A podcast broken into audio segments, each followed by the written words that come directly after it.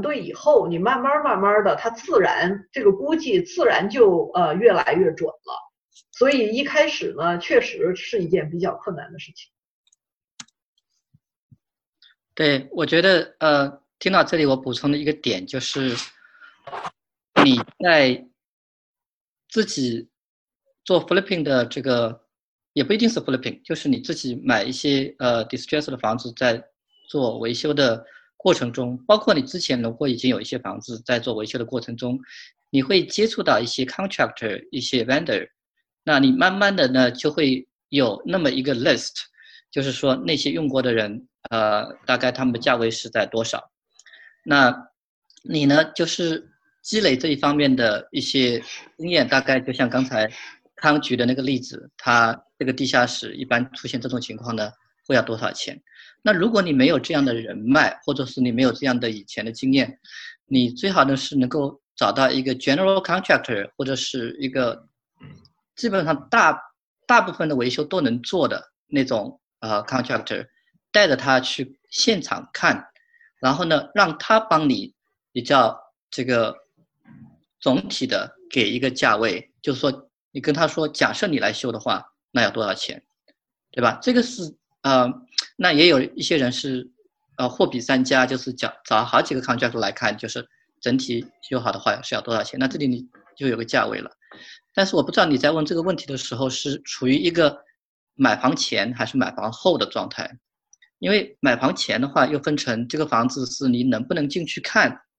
这个两种不同的情况。如果你是能够进去看的，那我之前那个有买一个房子，我是带着我的 handyman 一起去看的，他比我有经验，他的就像我说的，大部分的维修他都能修，所以呢，他会给我一个估价，说这个房子如果你买进来的话，要花多少钱来修。但是也有一些房子呢，他是没有办法进去看的，这个时候就。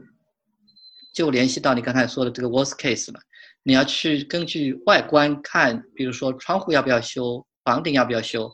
然后再对里面有一些预估，根据这个房子的这个年限呐，周围的房子的情况啊，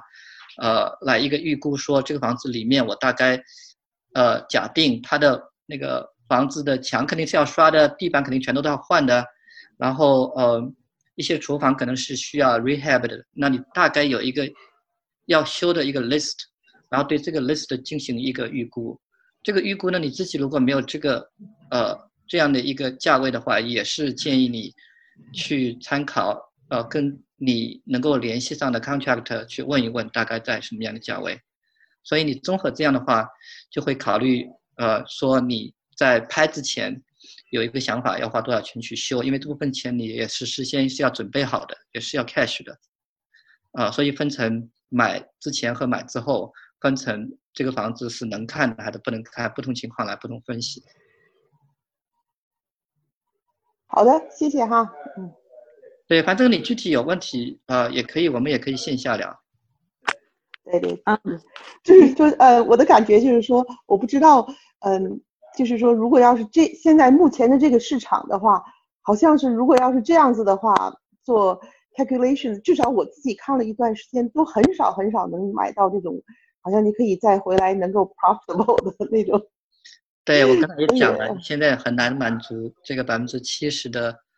这个呃原则了，所以确实比较难买到。现在两点都很难，就百分之七十也很难买到。那百分之一的这个呃售呃售租比吧，呃租租售比租售比啊，就是是租金，呃是嗯百分之一的这个房价，就是这两个原则啊，呃都很难满足。也好，谢谢你们啊，谢谢你啊，呃建华和康老师，我我是 Abby，我再问一个问题哈，就是这样听起来是不是？嗯，基本上如果要买到嗯比较合适的房子，都得要修啊。就是说，不建议呃我们投资这种 ready to move in 的这种房子做 rental property 吗？嗯，每个市场都不一样，所以呢，我倒是很很想听听建华那儿的市场是一个什么状况。我现在这个地方啊。有时候还反而是有一个很奇特的一个现象，就是抢房子的人太多了。嗯，有时候呢，要修的房子，呃，还有 risk，你修完了以后，甚至于比 moving ready 还贵了。呃，我我的想法呢，就可能是有一些 homeowner，他想着我花了这个钱把它修完了，这完全是按我的 design 来做的，所以他只要说，哎，这个房子是二十万，那需要修两万，他就愿意出十八万，有时候还真是这样的，所以真的是不一定。就是总之，你要是按现金流来算，能够满足现金流的要求。你能够找到这个 moving ready，也不是说不能买。如果你能够通过自己的这个劳动，嗯，稍微有这么一点点 equity，就买的时候就能有一点 equity，当然是最好的。嗯。好，稍微有一点 equity 是什么意思？我们稍微再解释一下。呃，就是说，如果这个房子值二十万哈，你能够十九万买来，那你就相当于呃有了十万块钱的 equity。这个意思就是说，哎，这个房子本来是二十万，但是它可能呃看着很邋遢，很不好看，所以呢，它就便宜卖了。你十十八万买来了，你又修了一万，那最后你花了十九万，那你就有一万的 equity 在里面了。嗯，好的好的，对，那那接着就是另外一个问题，刚才你们说到 refinance cash out，呃，就是嗯，什么情形下做这样子的呃 cash out，refine 比如说我我我跟建华也是一样，我的第一个房子就是我买的自住房啊，因为我们 move 呃嗯搬了新家，所以我们的自己住房的就就开始 rent 了，那那个房子。就已经有很多 equity 在里面了，就是说我们已经还了，嗯嗯八九年的嗯那个房贷，所以这样的房子是建议我们要就是说 refi cash out 吗？还是要看你的现金流，就是你租出去之后你的这个现金流是怎么样？因为如果你 refi 了之后，这个房子你每个月需要自己贴钱进去，可能它。本来就不是一个特别好的这个投资方，当然，如果它在一个增值非常快的区域，可能是另当别论。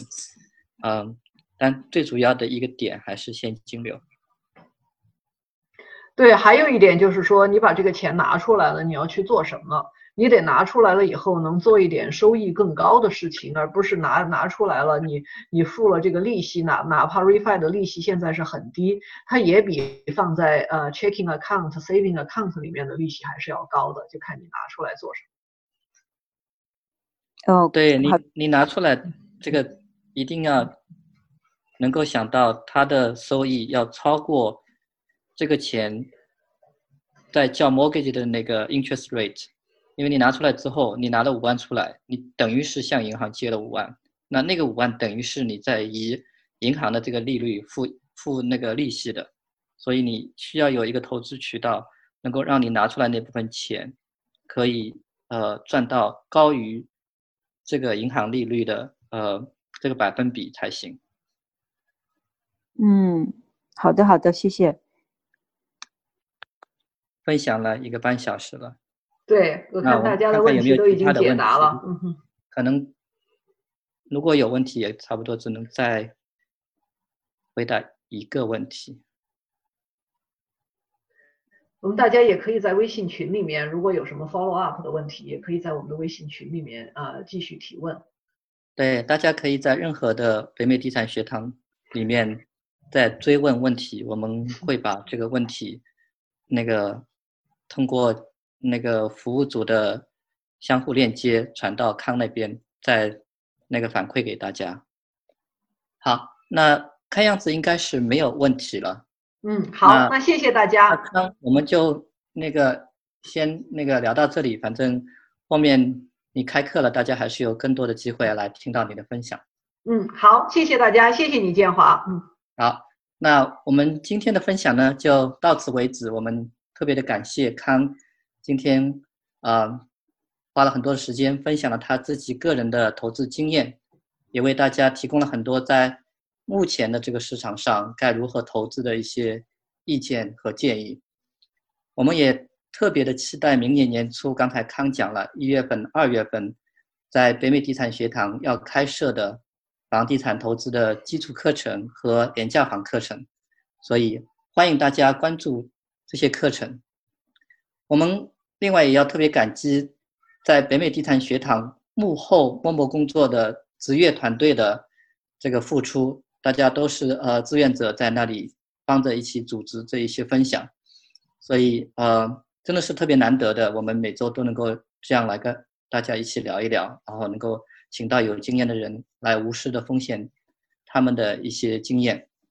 嗯，我们特别感谢现在在线上的一些人和嗯后面呃到我们这个